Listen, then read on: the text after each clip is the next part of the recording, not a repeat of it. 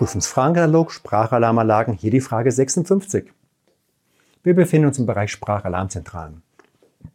Die Sprachalarmzentrale hat normativ folgende Aufgaben. Erstens, Lautsprecher auf Funktionsbereitschaft zu überwachen. Ja oder nein. Zweitens, Störung an der BMZ zu melden. Ja oder nein.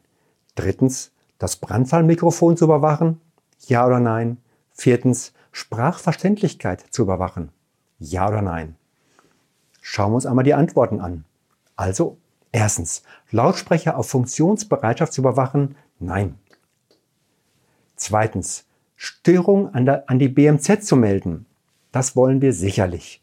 Drittens, das Brandfallmikrofon zu überwachen. Da sagt die Feuerwehr vielen Dank. Viertens, die Sprachverständlichkeit zu überwachen. Da sagen wir nein, das können wir nicht. Und sagen vielen Dank.